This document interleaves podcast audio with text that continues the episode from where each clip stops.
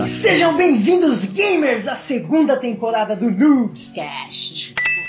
Para quem já viveu em Liberty City e para quem nunca salvou o Sleep, para quem se assusta com zombie cães, este é o melhor podcast de games, segundo nossas mães.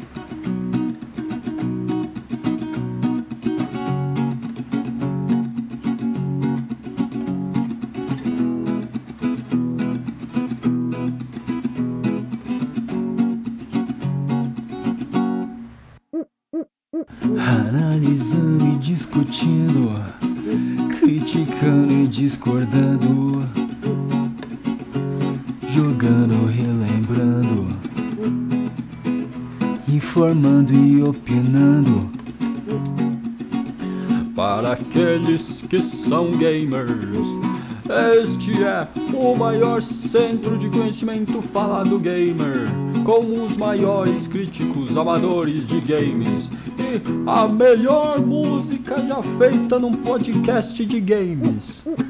Analisando e discutindo, criticando e discordando. Este é o Noobscast, informando e opinando. Yeah, yeah, yeah, yeah.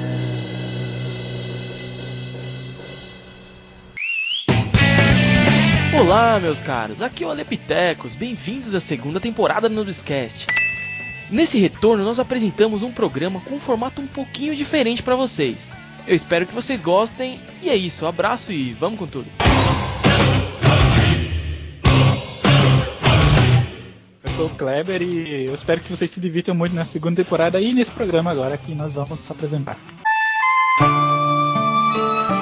Eu sou Christopher Nome e espero que vocês gostem dessa nossa segunda temporada. E eu não sei exatamente sobre o que, que é esse programa, mas boa sorte, deve ser muito bom. E.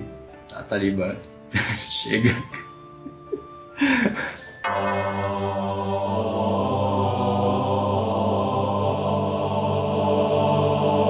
E aí pessoal, Ariel, de novo com vocês esse ano na segunda temporada do Nubes. O mito, como o pessoal me chama, se vocês não sabem porquê, ouçam toda a primeira temporada. Quem encontrar onde falo porque eu sou o mito vai ganhar um bis. Gostoso! E vamos ver o que vai acontecer na segunda temporada. Tá, tu, ih. E vamos ver o que vai acontecer na segunda temporada. Vários programas especiais, como esse de volta, como a origem dos games, o primeiro console, toda a história, tudo que aconteceu. Vocês vão ver muitas coisas especiais nesse programa especial, como deveria ser. E vamos lá, vamos junto. Ih, está ficando uma bosta isso.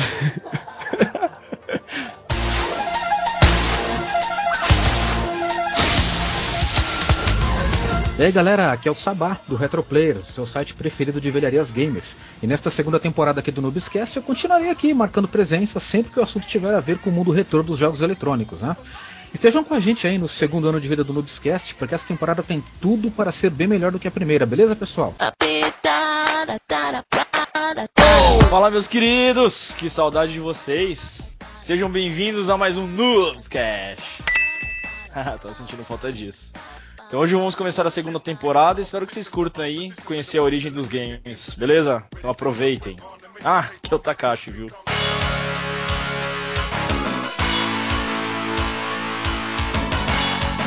E eu sou a Taliba. E nesse programa vamos falar um pouco sobre a origem dos games e o primeiro console da história. Okidoki! O formato do programa está um pouquinho diferente para marcarmos esse retorno da segunda temporada do nosso podcast. Espero que gostem e passem no nosso blog www.noobs.com.br e deixem um comentário, é muito importante para nós Assim como se você puder clicar no botãozinho like ou curtir do Facebook, são atitudes que nos ajudam para seguir em frente e trazer novos convidados e mais uma série de benefícios para vocês. Excellent! Também se quiser saber das últimas do mundo dos games e sobre o nosso blog e nosso podcast, nos siga pelo Twitter, que é noobs_games. Isso, isso, isso, isso! Espero que vocês gostem desse programa. Muito obrigado por estarem conosco e vamos direto ao programa. Muito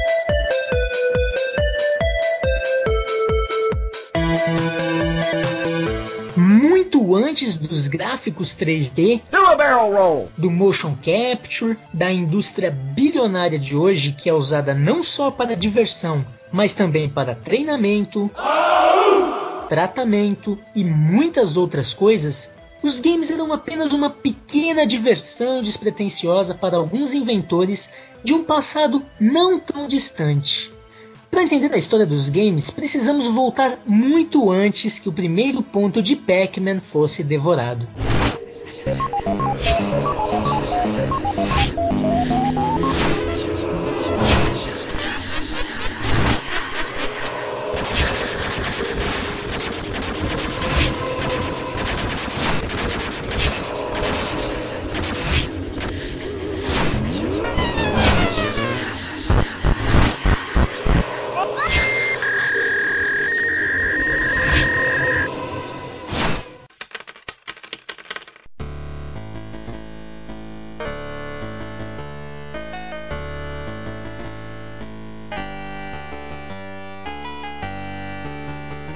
jogos datam de muitos anos antes de Cristo na história da humanidade. Estudos apontam que jogos de tabuleiro já existiam no Antigo Egito, na Grécia, na China e muitos outros lugares. Algo natural se levarmos como verdade uma frase que um dos mais respeitados autores sobre jogos do mundo, Johann Huizinga, em seu livro Homos Ludens. Ele diz que O jogo é uma categoria absolutamente primária da vida, tão essencial quanto o raciocínio e a fabricação de objetos. Well done.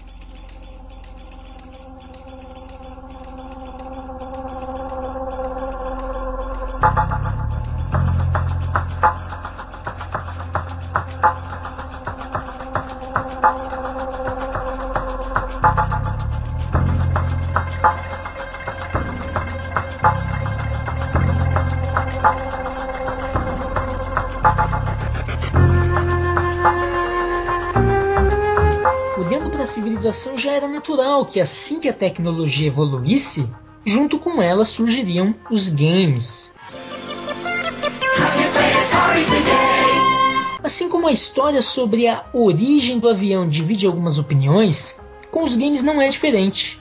Afinal, muitos inventores e cientistas desenvolviam protótipos do que seriam os games em diferentes lugares, sem saber de projetos alheios, criando assim diversas versões diferentes sobre a origem dos jogos e causando certa polêmica sobre quem de fato foi o pai de tal mídia. I am the father. Devemos levar em conta também a definição que cada entidade ou estudioso dá ao que é um game, para entender a sua versão sobre essa origem. Afinal, os games têm um emaranhado de indústrias como a científica, a dos arcades, dos computadores e a dos produtos eletrônicos a serem consumidos. I love this game. Vamos viajar no tempo e conhecer alguns desses inventores.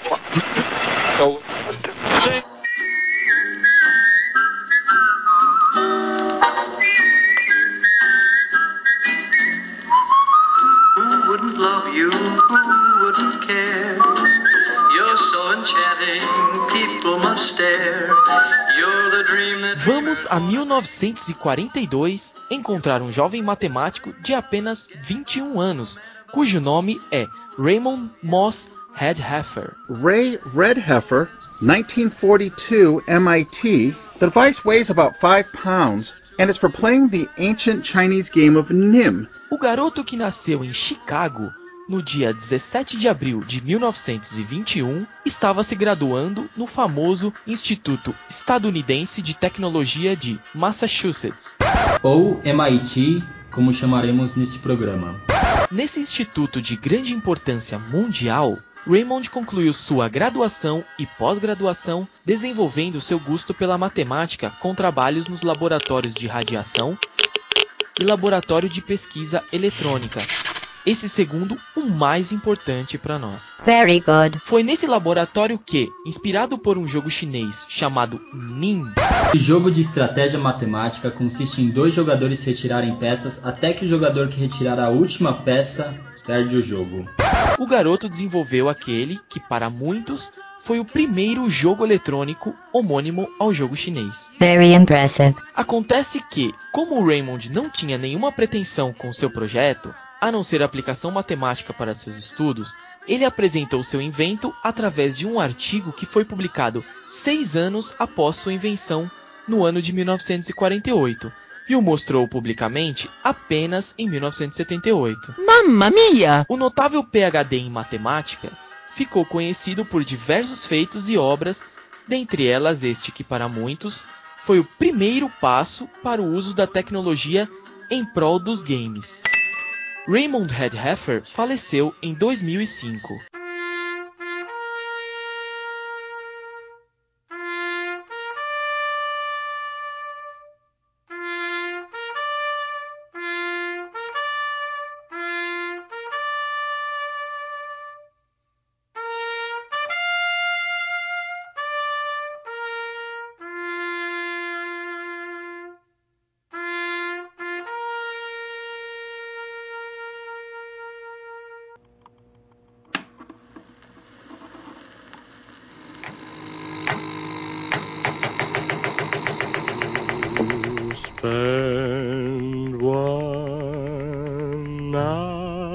Night with you in our old rendezvous and reminisce with you. Estamos em 1947, nos Estados Unidos, onde Thomas Tolliver Goldsmith Jr., um dos pioneiros da televisão no país, professor de física da Universidade de Furman, inventava, ao lado de Easter Rayman, aquele que para outros muitos foi o primeiro arcade da história. A ideia era simples. Como não poderia ser diferente naquela época, Gente, alô! se utilizaram de um tubo de raios catódicos e se inspiraram na tecnologia de radares para controlar um ponto vetorizado na tela, simulando assim mísseis acertando alvos, que eram pontos fixos nesta tela.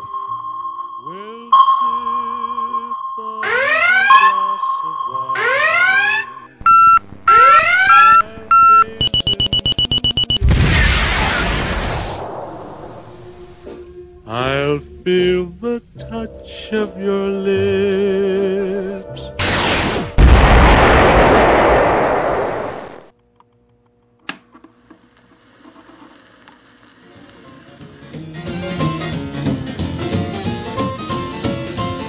Come on to my house, my house, I'm gonna give you candy. Come on to my house, my house, I'm gonna give you apple, plum, and apricot too. Ah, Come on to my house, my house. Lembra do NIM? O jogo de raciocínio que influenciou o Red Heifer em sua criação? Oh yeah. Pois é, ele não parou por aí. Em 1951, durante uma exposição de ciências do Festival of Brighton, a empresa britânica de engenharia elétrica Ferrante apresentou aquele que para muitos foi o primeiro computador feito exclusivamente para um jogo, o Nimrod. O Nimrod também foi inspirado no jogo Nim, Assim como aconteceu com o e ao que tudo indica, a empresa Ferrante não teve nenhum tipo de contato com o Red Heifer.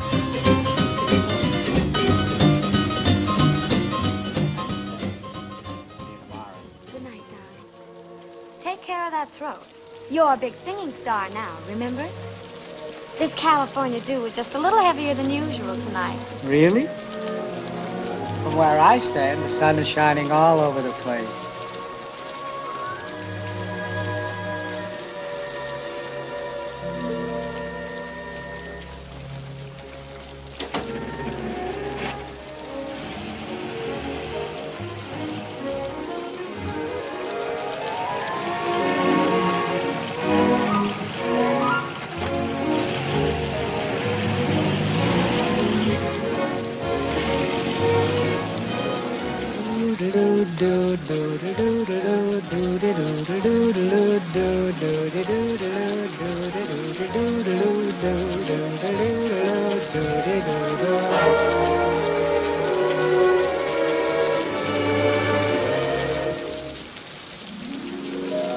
Singing in the rain, just singing in the rain.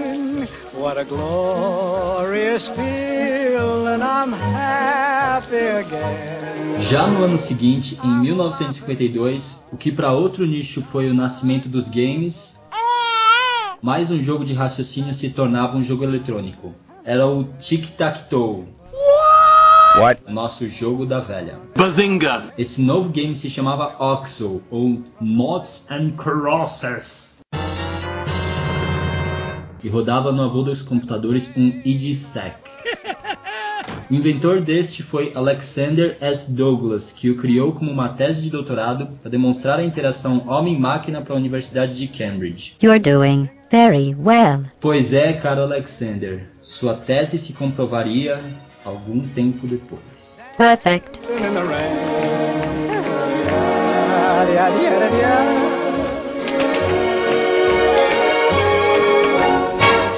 I'm happy again. Quando dizemos sobre essas diferentes origens, é importante entender o conceito por trás de todas as entidades que contam essa história. Todas têm sua razão e, no seu ponto de vista, estão corretas sobre quem criou o primeiro jogo, pois nem todas usavam algo que poderíamos chamar de tela. Portanto, não seriam videogames, talvez apenas games, talvez jogos eletrônicos, como outros que não são bem games. O Nimrod, na verdade, tinha um painel de luzes para apresentar seu jogo. Thomas Goldsmith utilizou um tubo de raios catódicos. O Oxo, por sua vez, tinha uma tela própria, o que para muitos fez dele o primeiro jogo digital em um computador. E nosso próximo inventor rodou o seu game em um osciloscópio.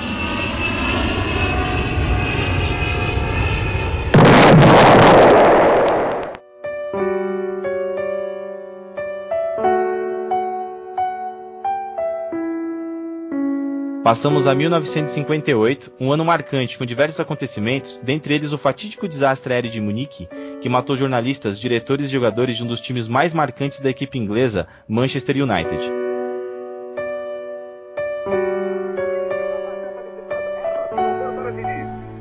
Marcado pela esquerda, aprofunda para Vavá, atenção!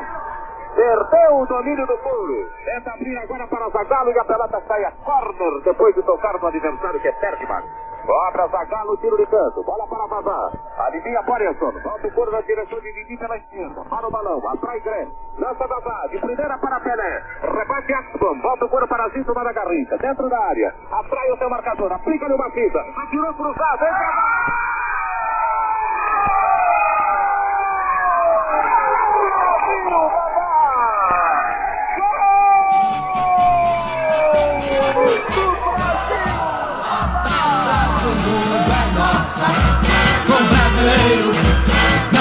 possa. Eita, espadrão de ouro. É bom no samba, é bom no couro. A taça do mundo é nossa. Na Suécia acontecia a realização da sexta Copa do Mundo, que sagrou o Brasil campeão mundial de futebol. Brasil! A Guerra Fria acontecia tendo como principais polos os Estados Unidos e a União Soviética, um dos resquícios da Segunda Guerra Mundial de 1945. Mas vamos focar nos Estados Unidos.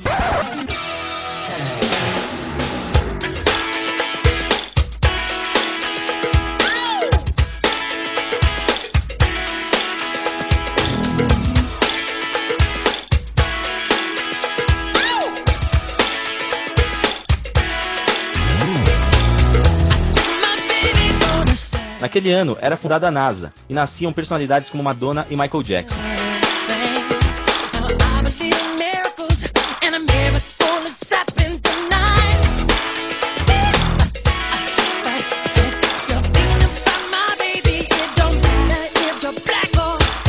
A guerra era chamada fria, pois não houve uma guerra direta, ou seja, bélica, quente. Isso porque ambos os países já detinham armamento nuclear e uma batalha desse nível apenas traria sofrimento e destruição para todos os envolvidos e provavelmente para muitos não envolvidos.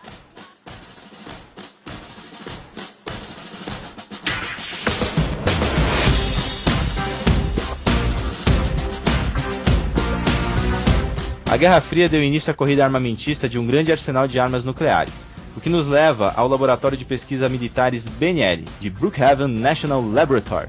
A visit to the Brookhaven National Laboratory. Este laboratório, situado em Houston, Nova York, fundado em 1947, extremamente renomado, já proporcionou diversas experiências, e algumas delas lhes renderam prêmios Nobel, seis para ser mais preciso. Work done at Brookhaven, which is run by this cabinet department, has produced six Nobel Prizes, including one for work on solar neutrinos.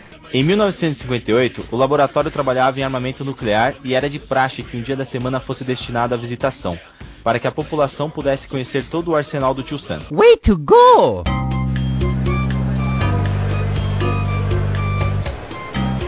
O homem que nos interessa nesse laboratório é Willie Higginbotham, chefe da divisão de instrumentação BNL. William A. Higginbotham.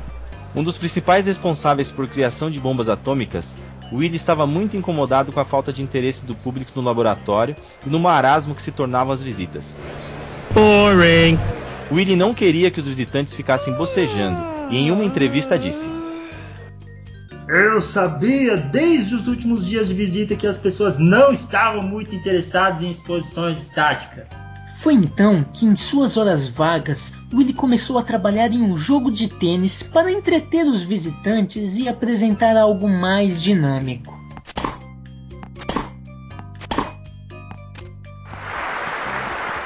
Hã, mal sabia ele que sua simples criação se tornaria o maior sucesso do local, sendo o mais concorrido do laboratório nesses dias de visitação.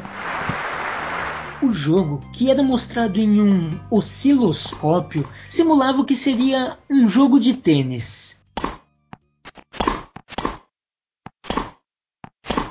Ah, com um estrondoso sucesso, Willie o aperfeiçoou e o passou para um monitor de 15 polegadas, batizando-o de Tennis Programming, que mais tarde também seria conhecido como Tennis for Two. Por suerte, un desconocido físico nuclear llamado William Higginbotham desarrolló un adictivo juego, el Tennis for Two o Tenis para dos, recreado en un simple osciloscopio y con unos controles bastante rústicos con los cuales se podía rebotar la pelota y dirigir el ángulo de golpe.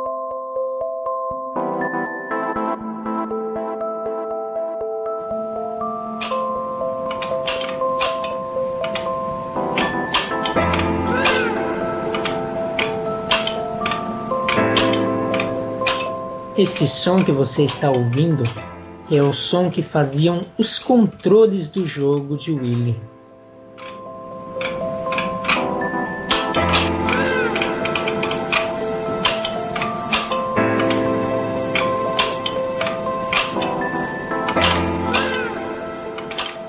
Acontece que para um gênio como Willy, ele não havia feito nada demais. Oh no. Não viu o enorme potencial de sua criação portanto, não patenteou seu invento e nem tentou vendê-lo para alguma grande empresa comercializá-la. Anos mais tarde, em diversas entrevistas, Willie disse que se tivesse vendido seu invento, possivelmente ele seria adaptado para versões domésticas e teria dado o início à era dos games. É, talvez ele se arrependesse disso. No entanto, a criação do seu game não foi o seu maior orgulho profissional. Com o passar dos anos, a experiência, a maturidade, Willie voltou seu trabalho para a não proliferação nuclear, um nome de peso e de grande importância para o movimento. E era por esse trabalho que Willie gostaria de ser lembrado tanto que disse uma vez que lamentava por provavelmente ser mais lembrado no futuro por sua invenção de um jogo do que por esse trabalho de não proliferação nuclear. E isso foi algo que lhe acompanhou durante toda a vida. Willie Higginbotham morreu em 10 de novembro de 1994, sem ter ganho um centavo por sua invenção.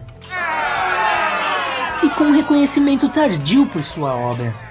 Mas o fato de não ter ganho nada não o incomodou, pois ele dizia que se tivesse patenteado seu invento, essa patente pertenceria ao governo dos Estados Unidos.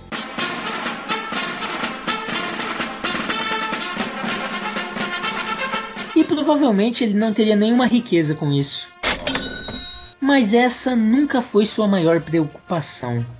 Após sua morte, a procura por informações daquele que seria o verdadeiro pai dos games foi imensa, e seu filho, William B. Higginbotham, escreveu: É imperativo que vocês incluam a informação de seu trabalho pela não proliferação nuclear. Era por isso que ele queria ser lembrado.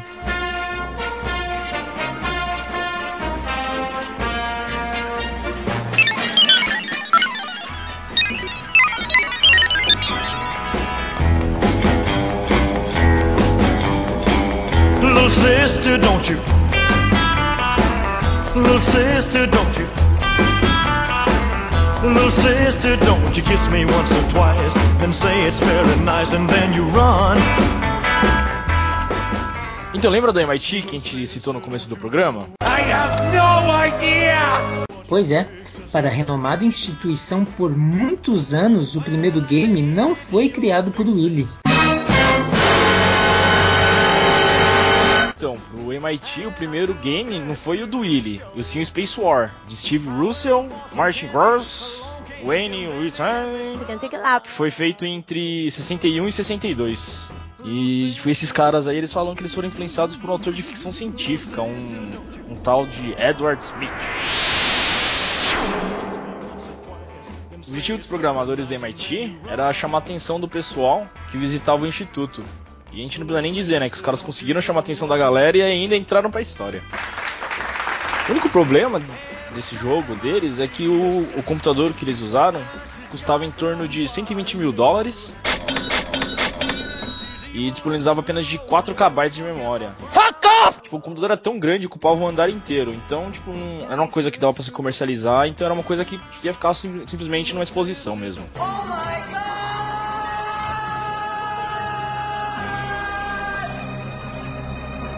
E hoje no site da MIT o Space War aparece como o primeiro jogo influente a ser criado. Mas tipo, não importa se foi Space War, Nin, Tennis for Two ou qualquer outro jogo. A gente só não pode tipo, desmerecer o feito deles que foi muito importante pro mundo dos games. Polêmicas vêm, polêmicas vão.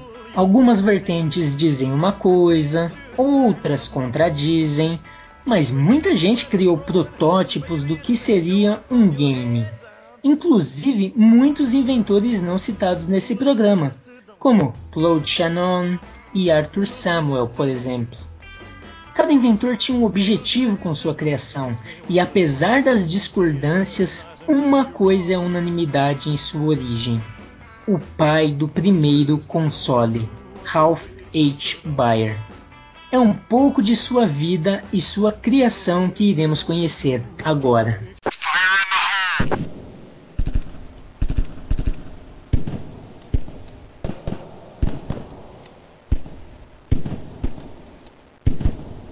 Ralph nasceu no dia 8 de março de 1922, na cidade de Pirmasens, no sudoeste da Alemanha.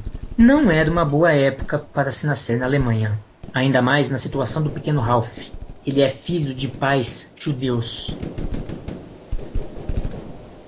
Em 1933, ainda criança, o pequeno Ralph foi expulso da escola, mas não por ser mal criado, mau aluno ou coisa do gênero.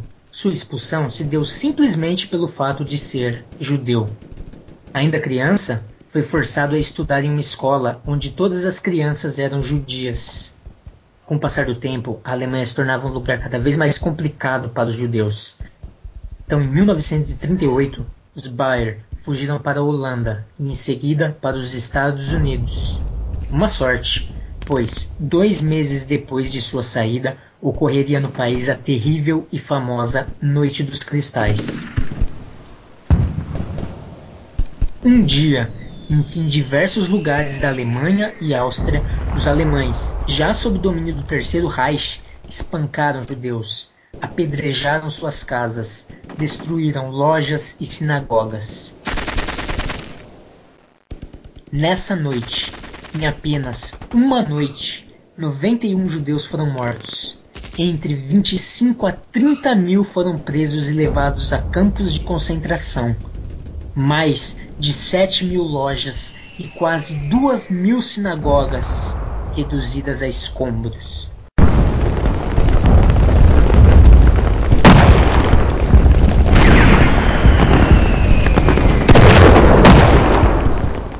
Felizmente, nosso personagem estava a salvo, nos Estados Unidos, e não demoraria muito para que o garoto se iniciasse no campo da eletrônica. Anos depois, se formou técnico de rádio na National Radio Institute, em 1940. Depois, abriu uma loja, onde consertava rádios, televisões e diversos tipos de eletrônicos. Tudo ia bem até que o jovem Ralph precisou interromper tudo, pois chegou a Segunda Guerra Mundial e o jovem foi convocado para o exército dos Estados Unidos da América.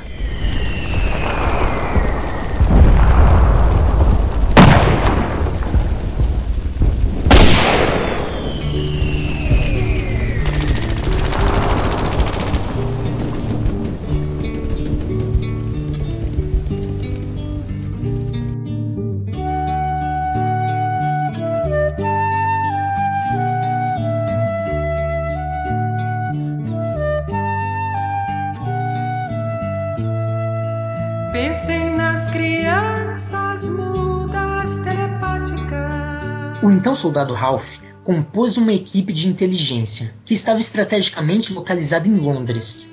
Sua função inicial era escrever documentos para os aliados, lhes preparando para a batalha. Onde nesses documentos o jovem descrevia, por exemplo, o tipo de arma que os alemães usavam, como elas funcionavam, que tipo de vestimenta os alemães estavam utilizando para poder ser identificados, dentre outras coisas. Em 1944, uma confusão, e Bayer foi retirado de sua unidade e iniciou então um treinamento com uma nova tropa. Acontece que Bayer adoeceu e, com pneumonia, foi levado a um hospital militar onde foi encontrado por sua equipe de origem e voltou a integrá-la. Duas coisas interessantes é que nesse período de cama Ralph terminou um curso de álgebra por correspondência e depois descobriu que a tropa em que treinava era uma das que havia desembarcado no famoso dia D.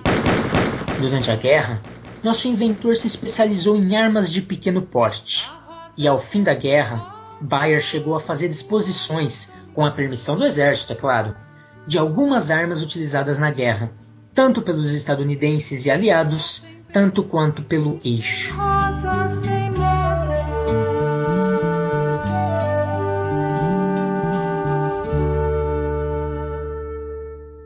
Whew, mamma mia.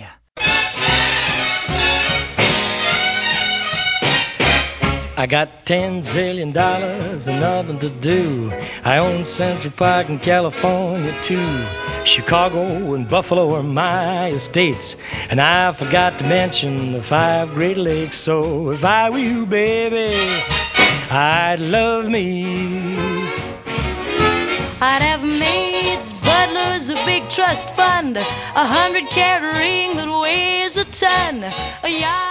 Já sã e salvo, o pai dos consoles se graduou na American Television Institute of Technology, É o melhor do mundo. único curso do gênero na época, sendo um dos primeiros a se tornar bacharel na área de tecnologia televisiva.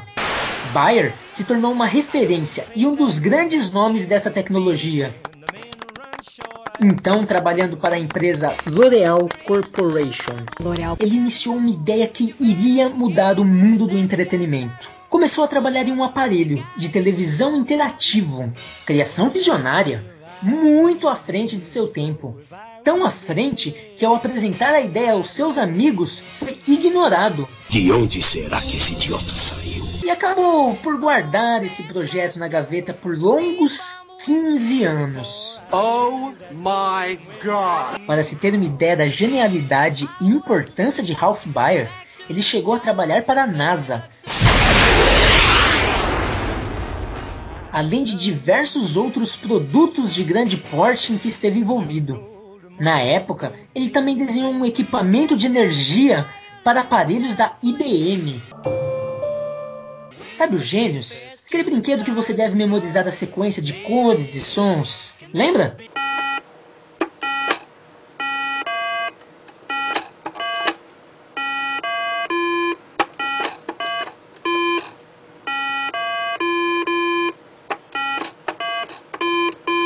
Invenção de Ralph Baer. Bravo! Incrível! Fantástico!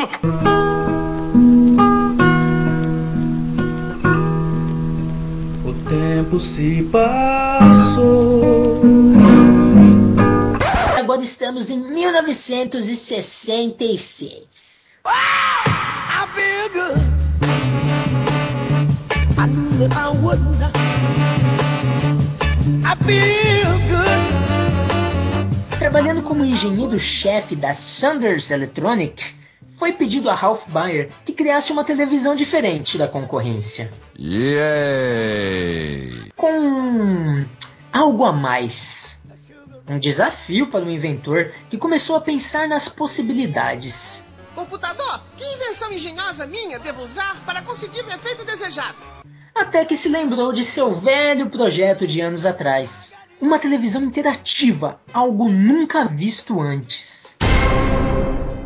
Bayer apresentou sua ideia para Herbert Campman, Hello. que comprou a ideia. Então, em parceria com Bill Harrison, foi criado o jogo Chase para dois jogadores, onde o player poderia se mover para qualquer lado, possibilitando assim a criação de jogos simples como tênis e até tiro ao alvo.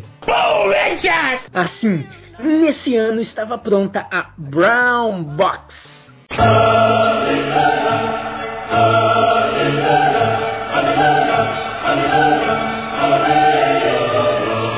O protótipo do primeiro console, algo tão extraordinário, agora só precisava ser vendido a uma grande empresa para comercializá-la e estava feita a história. O Brown Box possuía dois controles, capacidade para gerar diferentes jogos e até mesmo uma arma. Fantástico! Ainda mais naquela época? Mais do que parecia um sonho, quase se tornou um pesadelo. O protótipo do videogame foi oferecido a diversas empresas e nenhuma delas se interessou pelo projeto.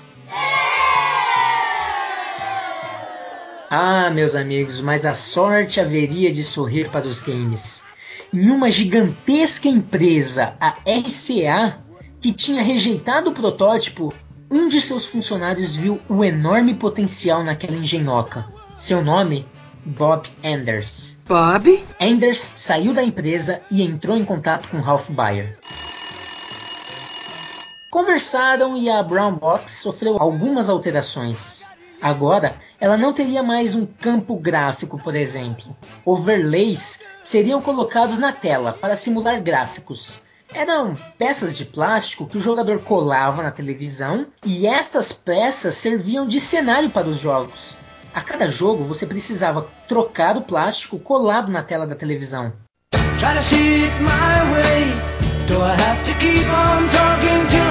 Então, Bob conseguiu uma demonstração. Ah, e a história começava a ser escrita. A empresa Magnavox, uma empresa da Philips holandesa que atuava nos Estados Unidos, comprou os direitos e rebatizou o produto. E no ano de 1972 chegava às lojas o primeiro console da história, o Magnavox Odyssey 100.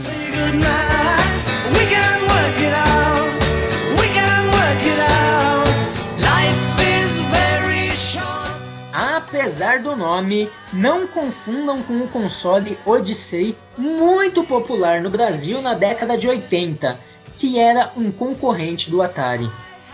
Em seu primeiro ano, sucesso absoluto. Sucesso.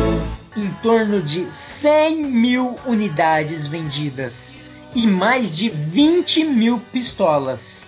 Aliás, essa pistola que vinha junto com o jogo foi a primeira light gun da história a ser comercializada. O cara era um gênio, né? Muitos disseram que a estratégia de marketing foi falha na época. Isso, junto com as limitações óbvias do console, fez com que logo o público perdesse o interesse. Mas nessa altura, a Magnavox já preparava o sucessor do seu primeiro console, e uma nova indústria já se desenhava, pois, por um lado, os consoles nasciam, por outro, também nasciam os primeiros arcades, ou máquinas de fliperama.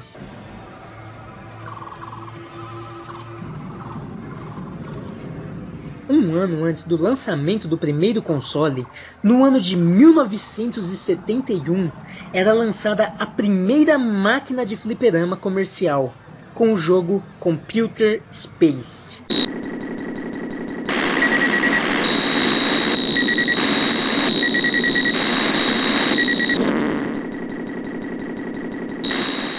Um dos grandes nomes por trás desse lançamento era Nolan Bushnell, que se inspirou no jogo Space War, que ele havia visto no MIT. Nolan Bushnell, que lançou o primeiro arcade comercial ao lado de Ted Dabney, fundaria mais tarde uma das gigantes da indústria dos games, a Atari.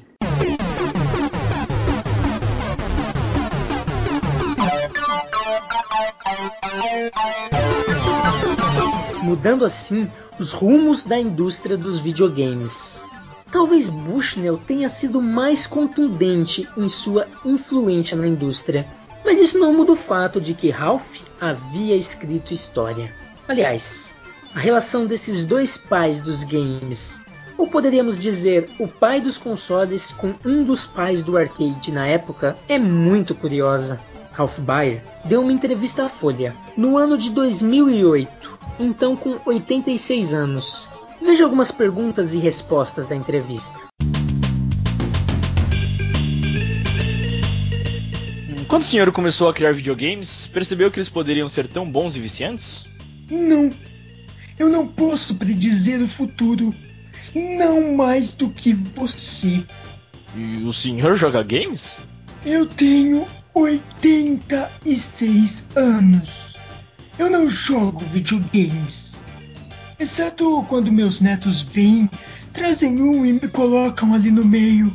Não tenho consoles, mas continuo a fazer acessórios para usar com o PlayStation, o Xbox e o Wii, sobre os quais eu não posso falar. Ai, ai. E o senhor espera para as próximas décadas?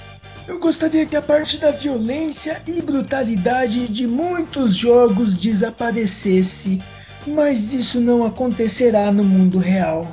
E o senhor chegou a imaginar que a indústria dos games ficaria tão grande? Não havia como ler uma bola de cristal nos anos 70. O crescimento da indústria ocorreu porque a disponibilidade de componentes eletrônicos necessários para fazer jogos cada vez melhores veio junto com a revolução dos semicondutores. Tudo bem, né? Eu sou jornalista, né? Eu tenho que perguntar. Qual a sua opinião sobre o Nolan Bushnell? Bushnell. Bushnell tem sido extremamente deselegante em não reconhecer que eu estava lá antes e que o negócio de consoles domésticos começou com o Magnavox Odyssey, que era a versão de produção do meu Brown Box de 1968. Tentei de forma educada trocar e-mails com ele no passado, mas ele não respondeu. De qualquer maneira, o grande mérito por tornar o Atari bem sucedido pertence a Alan Alcorn, que projetou o jogo de arcade Pong original. A partir de uma descrição resumidinha de Bushnell, que jogara o game de ping-pong para o Odyssey em um evento da Magnavox em maio de 1972. O conceito para o Pong originou-se do jogo de ping-pong do meu Brown Box, que Bushnell jogou com o Odyssey. Então vocês têm uns pitizinhos aí, né, entre vocês. Então, senhor Baia, muito obrigado pela entrevista e o senhor pode começar a tomar um pouquinho de maracujina às vezes, mas de qualquer forma, muito obrigado, viu?